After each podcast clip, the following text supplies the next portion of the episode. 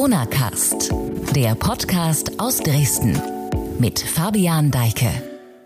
Mit großen Schritten nähern wir uns dem offiziell kalendarischen Beginn des Sommers am 21. Juni. Wer noch nicht hat, sollte vielleicht so langsam planen, wo die Reise hingehen soll. Mein heutiger Gesprächsgast hier im Corona-Cast hätte sicher nichts dagegen, wenn Sachsen auf der Liste der Urlaubsziele weit oben steht. Ich rede gleich mit Barbara Klepsch, Ministerin für Tourismus und Kultur in Sachsen, über die Pandemie und wie es für diese beiden mit am härtesten getroffenen Wirtschaftsbereiche weitergeht. Ich bin Fabian Deike und das Gespräch hier im Corona-Cast gibt es gleich. Zuvor wie immer ein Blick aufs aktuelle Geschehen. Und da gibt es für Sachsen mindestens diese zwei Themen, die seit der letzten Ausgabe Corona-Cast vor drei Tagen wichtig waren und noch immer sind, hier in aller Kürze. Es gibt einen neuen Zeitplan für die 13 Impfzentren in Sachsen. Diesen Plan hat Gesundheitsministerin Petra Köpping bereits am Dienstag vorgestellt. Das sagte die SPD-Politikerin. Sie wissen, dass unser letzter Kabinettsbeschluss so ausgefallen ist, dass wir zehn Impfzentren in den Landkreisen bis Ende Juli gesichert hatten und dass die drei großen Impfzentren in den drei Städten Leipzig, Dresden und Chemnitz einschließlich der 30 mobilen Teams bis Ende August gesichert waren. Das war der bisherige Stand. Wir haben heute einen Vorschlag unterbreitet, der lautet, dass alle 13 Impfzentren bis Ende September in Betrieb bleiben sollen. Also bis Ende September bleiben die vom DRK Sachsen betriebenen Zentren aktiv. Auch die 30 mobilen Teams sollen weiter arbeiten.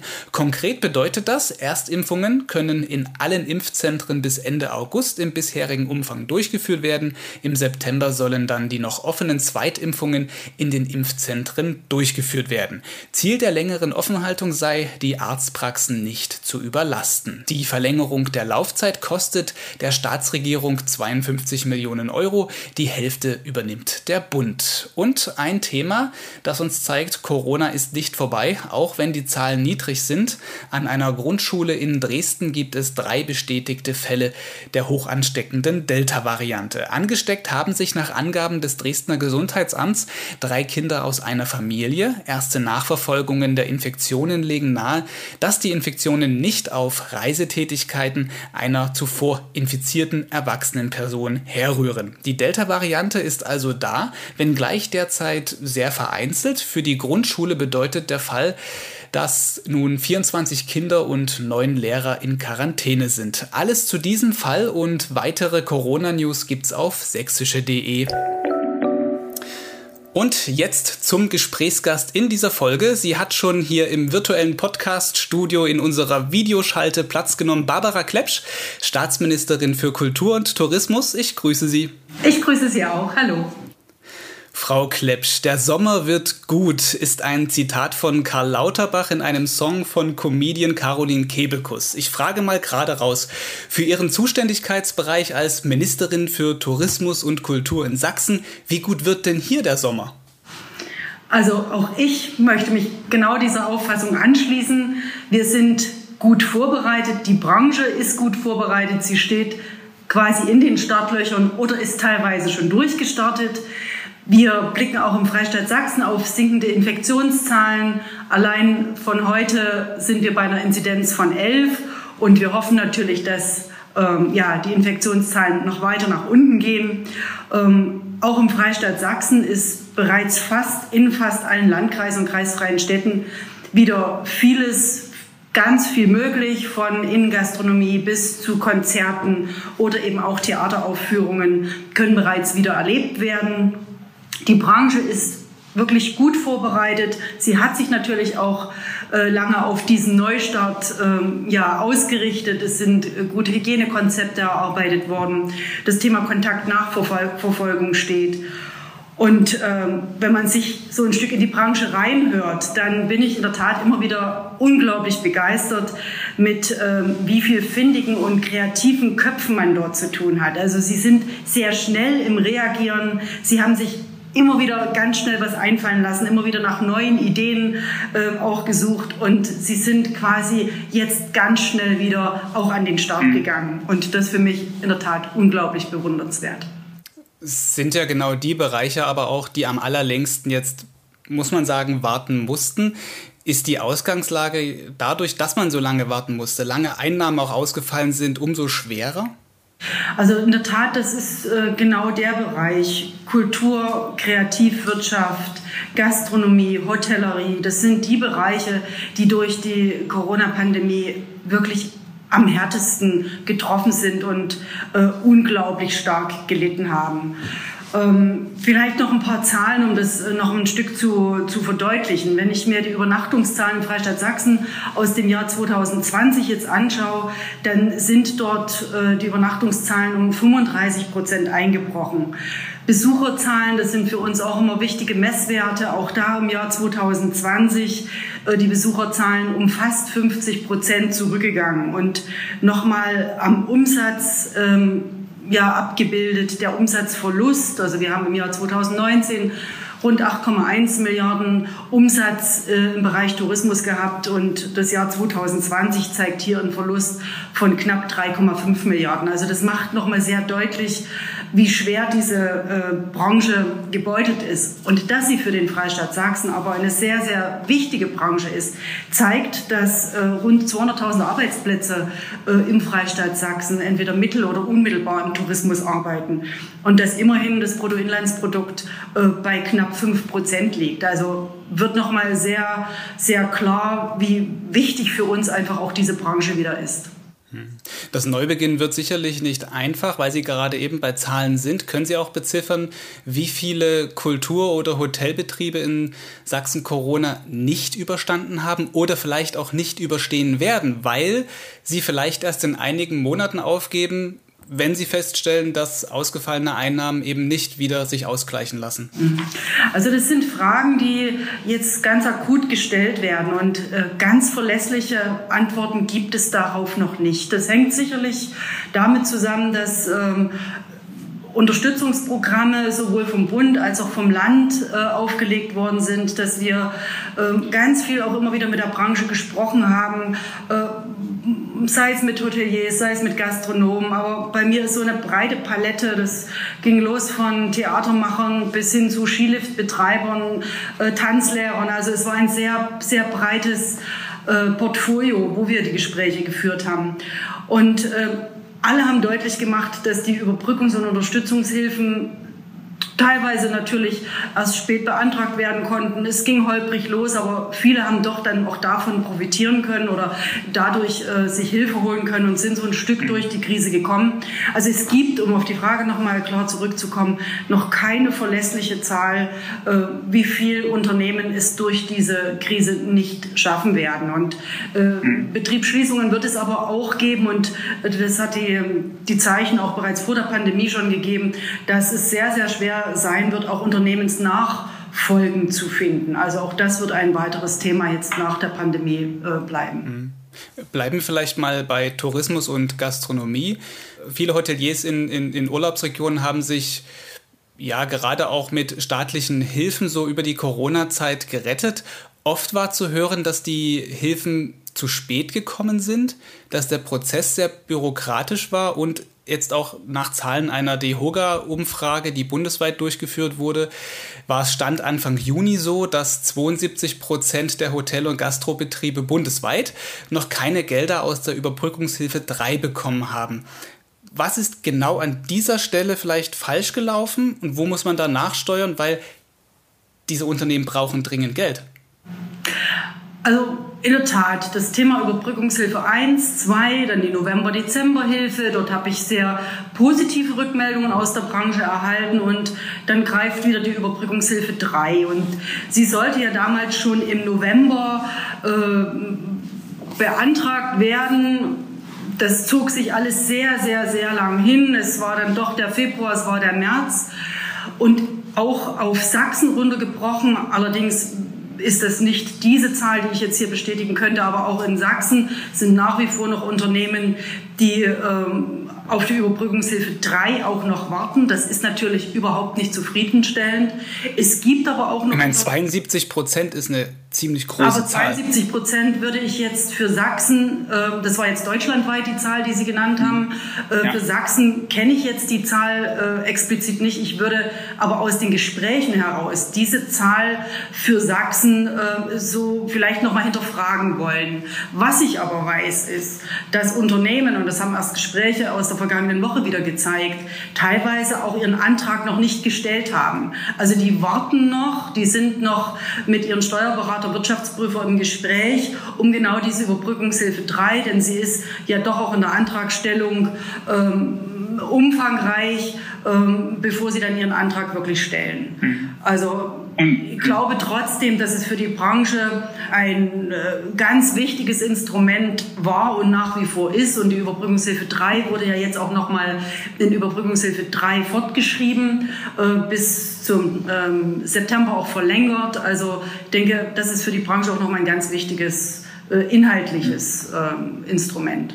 Wissen Sie, wie viele Gelder jetzt überhaupt so in Summe abgerufen worden sind in den vergangenen Monaten von Hotel- und Gaststättenbetrieben in Sachsen? Also die Zahlen sind da durch die SAB. Ich habe sie jetzt ad hoc nicht vor mir liegen, aber die Zahlen könnte ich natürlich gern einfach auch noch mal mit zuliefern. Aber die aktuellen Zahlen äh, liegen bei der SAB vor. Hm, können wir ja nachreichen, vielleicht auch dann am Rande dieses Podcasts. Könnten Sie sich vielleicht auch vorstellen, ja, für Unternehmen, die im Tourismus in, wichtig sind, also Übernachtungsbetriebe und Gastrobetriebe, aber auch Kultur- und Freizeiteinrichtungen, das hängt ja alles irgendwie mit zusammen. Ohne Freizeitangebote fällt Tourismus teilweise auch dann äh, schwer, noch irgendwie zusätzliche Unterstützungen zu machen, die jetzt über diese Modelle hinausgehen. Also wir haben, und da würde ich einfach noch mal so dieses diesen ja, Blumenstrauß ein Stück skizzieren. Es gibt ja nicht nur die Unterstützungsprogramme des Bundes, sondern auch der Freistaat hat für unterschiedliche Bereiche Programme aufgelegt. Und genau diese Kleinteiligkeit, so möchte ich es bezeichnen, ist entstanden aufgrund der vielen Gespräche, die wir mit den Partnern immer wieder geführt haben und versucht haben, genau die Probleme aufzugreifen, die in den Bereichen äh, sind und sie letztlich in, in Unterstützungsförderprogrammen dann wieder abzubilden. Äh, wir haben jetzt erst auf den Weg gebracht, was ja auch im Freistaat Sachsen zum Bereich Tourismus mit dazugehört, ein Programm für Zoos und für Tierparks. Hier kann die Antragstellung jetzt äh, im Juni noch erfolgen. Also auch das ist ein Bereich, die ihre Mitarbeiter nicht in Kurzarbeit schicken konnten und äh, natürlich auf der anderen Seite aber auch keine Einnahmen durch äh, keine Eintrittsgelder hatten. Also auch ein Bereich, der im Bereich Tourismus sowohl für Leipzig, für Chemnitz, aber auch für Hoyerswerda, also auch für die ländlichen Regionen ein nicht zu unterschätzender Bereich ist. Das ist ein Programm. Ich möchte ähm, auf ein weiteres noch ähm, verweisen. Wir haben eine Förderrichtlinie auf den Weg gebracht, die den Neustart Tourismus und Modellprojekte fördert.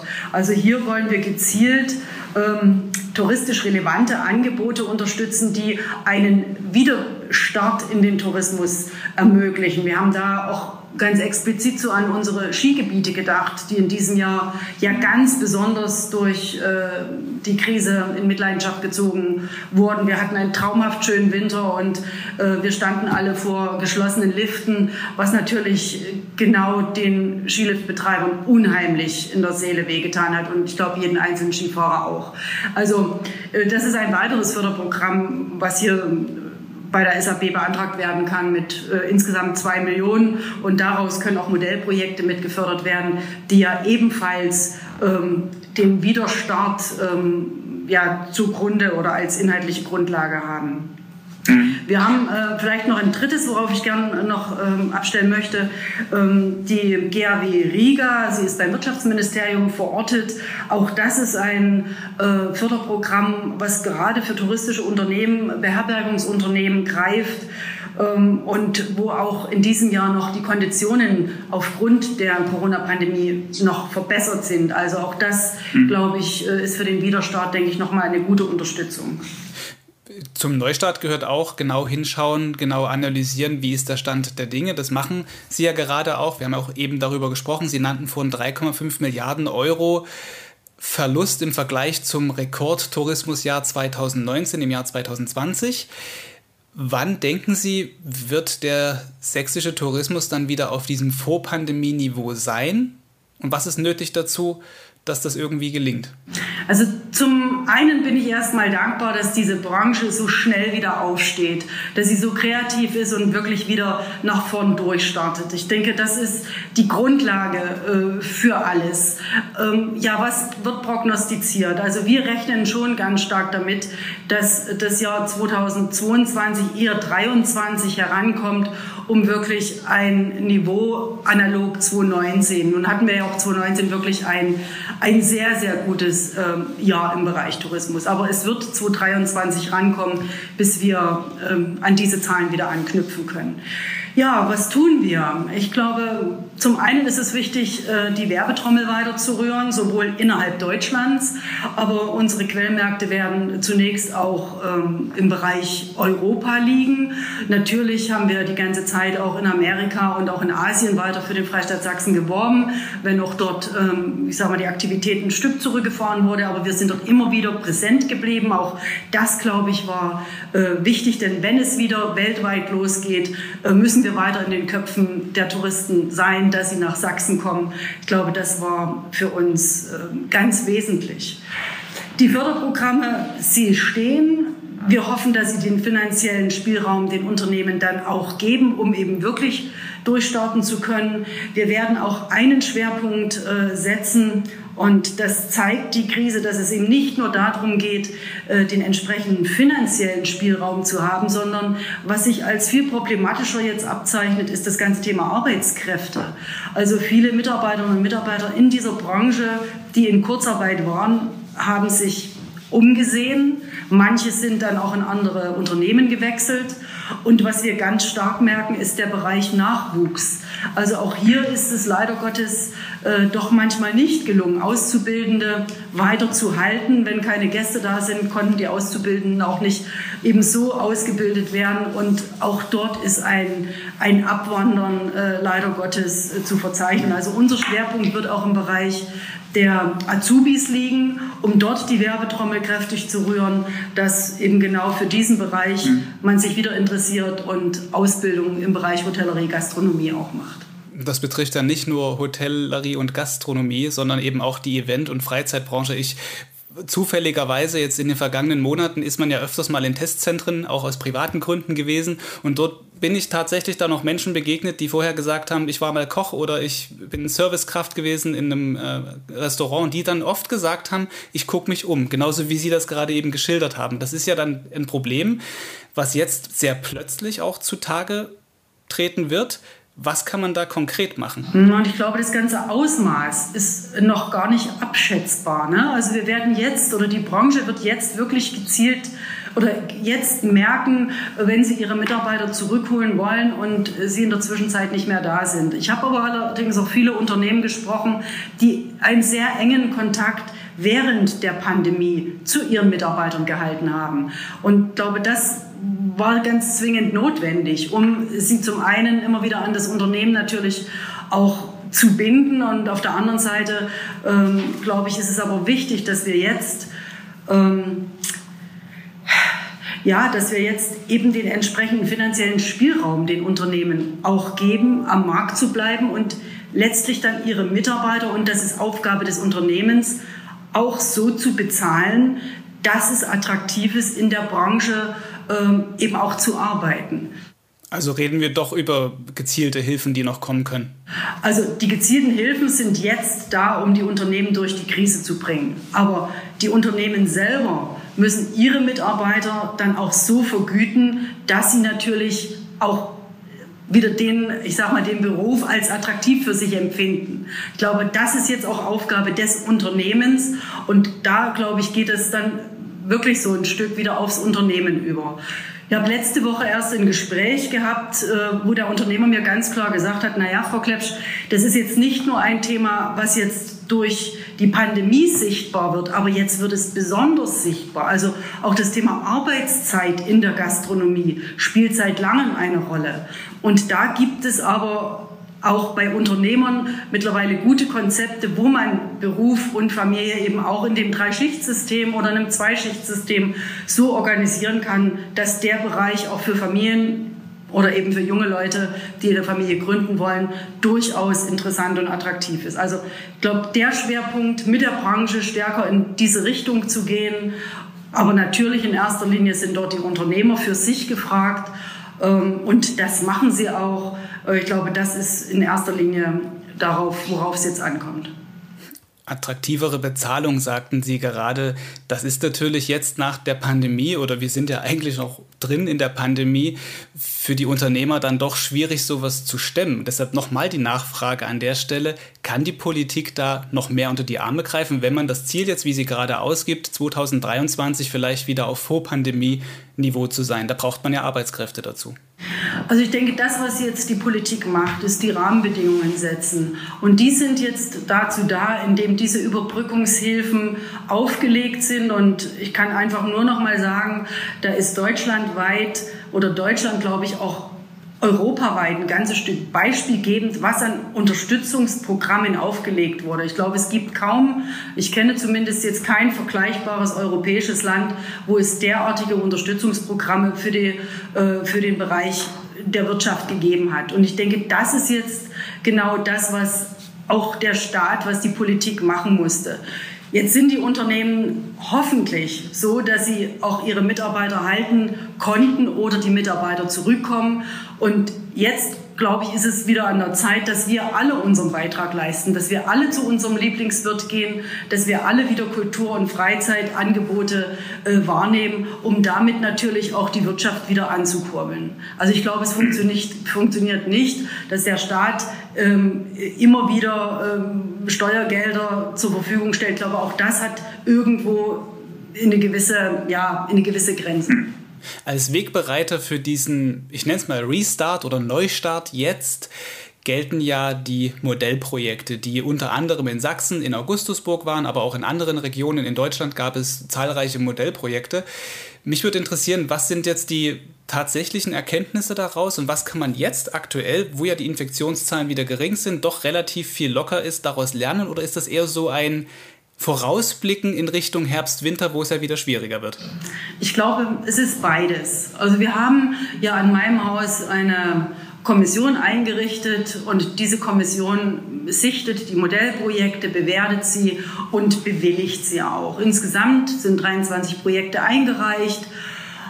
Zehn davon sind bewilligt. Ein Teil wird jetzt noch ein bisschen, äh, ich sage mal, präzisieren und ein Teil wurde auch schon wieder äh, zunächst zurückgezogen oder erstmal auf Eis gelegt. Weil wie Sie direkt ansprechen, zu Recht ansprechen, macht ein Modellprojekt auch nur Sinn, wenn eine gewisse Infektionszahl da ist und ich anhand von der Infektionszahl die Vergleiche natürlich auch ableiten kann. Aber das, was wir als Ergebnisse jetzt da liegen haben, ist zum einen, dass es in die laufende Corona-Schutzverordnung als ähm, Ergebnis mit einfließen kann, zum anderen aber auch, dass wir vorbereitet sind wenn es dann wirklich im Herbst wieder an steigenden Zahlen kommen sollte, kommen kann, Corona wird uns nicht verlassen, dass man diese Ergebnisse, diese Erkenntnisse dann auch für den Herbst ähm, dann für sich und für die Corona-Schutzverordnung, äh, die es dann vielleicht wieder gibt oder auch nicht, ähm, eben zunutze macht. Bleiben wir mal kurz noch im Sommer, reden über was Erfreuliches an dieser Stelle. In Dresden gab es diese Woche ein erstes sogenanntes Picknick-Konzert. Das ist eine Veranstaltungsreihe mit Events überall in Deutschland. Da kommen so 1000 Leute, bringen ihre Decke mit, setzen sich drauf oder tanzen. Auf der Bühne ist Programm. So schön das ist, ist das jetzt das Maximum an, an Möglichkeiten, die wir sehen, auch in diesem Sommer, oder kommt da noch mehr? Was denken Sie? Also ich denke erstmal ist es kommt noch mehr. Aber es war für mich ein sehr schöner Beginn. Und äh, jeder, der dieses Picknickkonzert erlebt hat und die jungen Leute dort, ich sag mal auf der einen Seite so fröhlich, aber gleichzeitig auch so verantwortungsbewusst und ich möchte fast sagen diszipliniert erlebt hat.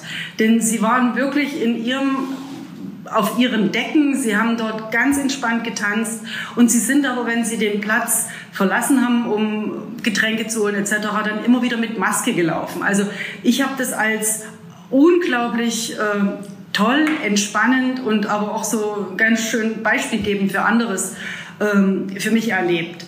Und es zeigt, dass die jungen Leute so verantwortungsbewusst auch Veranstaltungen wahrnehmen. Also ich wünsche mir, dass es noch viel, viel mehr Veranstaltungen gibt. Jetzt nicht nur die Picknickkonzerte, aber sie sind ein wirklich hervorragendes Format so wie es jetzt erstmal konzipiert ist. Aber wenn natürlich die Infektionszahlen weiter sinken, dann werden wir auch Veranstaltungen erleben, die über 1000 Besucher sind. Also es wird aus meiner Sicht auch eine weitere Lockerung äh, geben und wir werden weitere tolle Konzerte, die Filmnächte stehen vor der Tür und es gibt, glaube ich, viele, viele Veranstalter, die in den Startlöchern stehen, um Veranstaltungen auch über 1000 durchzuführen.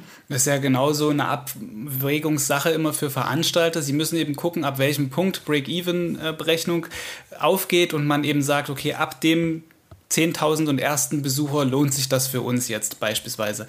Wie kann man Veranstalter ermutigen, trotzdem zu planen, auch wenn überhaupt nicht sicher ist, dass das, kommt, dass das überhaupt möglich wird?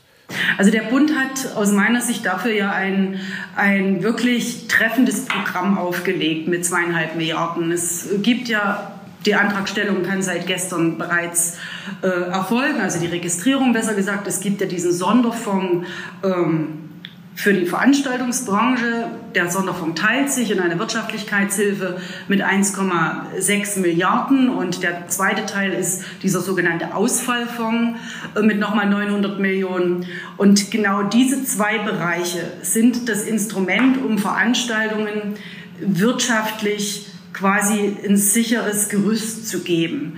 Also man kann, wenn man jetzt eine Veranstaltung geplant hat, Corona-bedingt mit weniger Besucher durchführen muss, aufgrund von dem vorliegenden Hygienekonzept zunächst die doppelte Anzahl der Besucher als Eintrittsgeld quasi erstattet bekommen.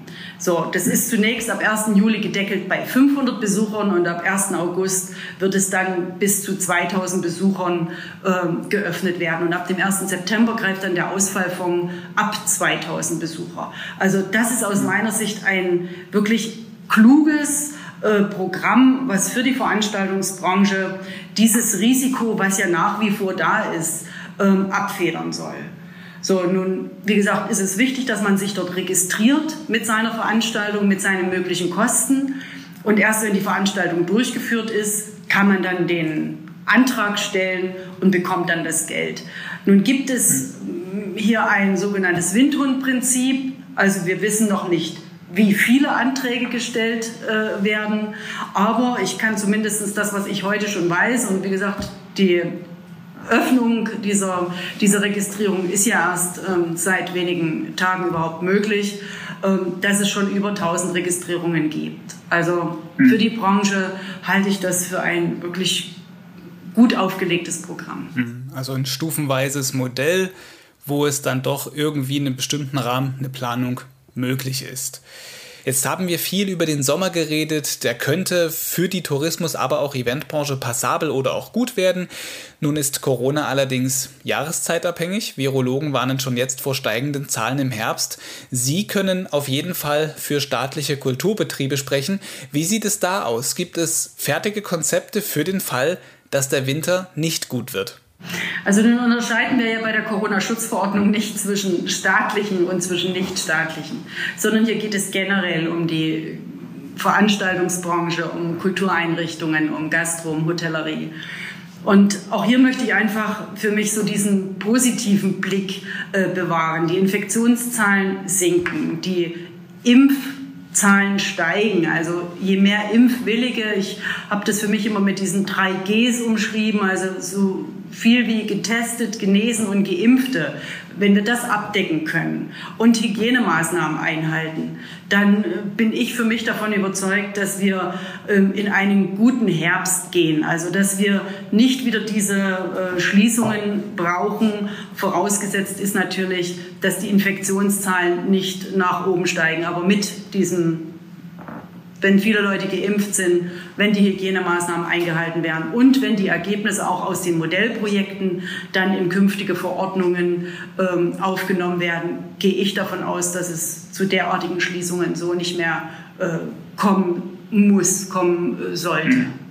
Also da bin ich eigentlich ähm, doch sehr optimistisch und hoffe, dass das dann auch so ist. Wenngleich, aber das ist jetzt ein ganz anderer Blick, der mit Corona gar nichts zu tun hat, wir im Bereich Tourismus stärker das Thema Ganzjahrestourismus auch in den Blick nehmen. Also unser Ziel ist, dass wir Projekte unterstützen in den jeweiligen Regionen, die den Tourismus eben nicht so saisonabhängig betrachten, wie eben den Wintersport, ähm, sondern dass man dort wirklich sagt, man kann Konzepte entwickeln, die das ganze Jahr den Tourismus dort ermöglichen. Und das ist, ich sag mal, unser Anspruch, den wir selber an uns mitgestellt haben. In Ihrer Antwort sagten Sie gerade die 3Gs, also es geht auch um das Thema Impfen.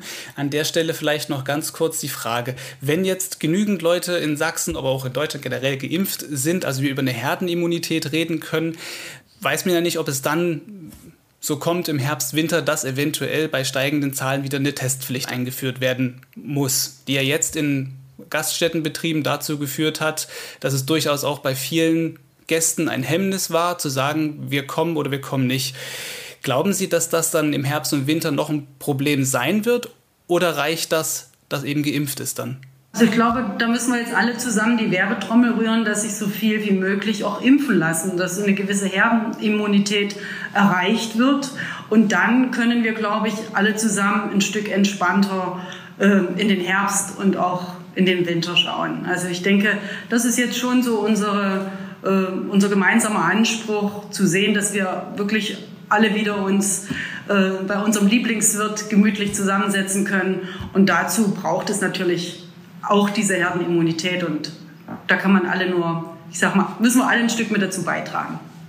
Frau Klepsch, ich danke Ihnen erstmal für dieses Gespräch, die Einblicke in Ihren Bereich als Ministerin für Kultur und Tourismus und auch den Versuch des Ausblicks, wenngleich der natürlich in der Pandemie, wie wir alle leidvoll gelernt haben, immer relativ schwierig ist. Zum Schluss deshalb noch eine letzte Frage, die etwas ja, mittelfristigen Zeitraum anvisiert, vielleicht ein paar Wochen. Fahren Sie eigentlich in den Sommerurlaub und wenn ja, dann doch nach Sachsen, oder? Also ja, auch ich habe Urlaub geplant. So, bin jetzt allerdings noch gar nicht festgelegt, in welche Region. Aber auf alle Fälle werde ich bestimmt Regionen in Sachsen entdecken, die ich bisher noch nicht gesehen habe. Also da mache ich mich noch mal auf Suche nach ganz schönen Flecken im Freistaat Sachsen. Das war Barbara Klepsch, Ministerin für Kultur und Tourismus in Sachsen. Vielen Dank für das Gespräch. Sehr gern. Ja, damit geht diese Folge Corona Cast zu Ende und es könnte keinen passenderen Moment oder kein besseres Thema für eine Folge geben als heute, denn ich verabschiede mich bis Mitte Juli in eine kleine Sommerpause. Keine Sorge, die nächste Folge ist aber schon in Planung. Wenn Sie aber diesen Podcast mögen, gerne hören oder einfach nur an Podcasts mit News und Hintergründen aus Sachsen interessiert sind, dann empfehle ich noch einmal wärmstens den neuen Podcast von sächsische.de Politik in Sachsen heißt er, wird von meiner Kollegin Annette Binninger präsentiert. Ich packe einfach einen Link zum Podcast mit in die Beschreibung dieser heutigen Episode hier. Damit tschüss, bleiben Sie gesund und genießen Sie die derzeit doch so angenehm wieder halbwegs normalen Zeiten. Bis bald.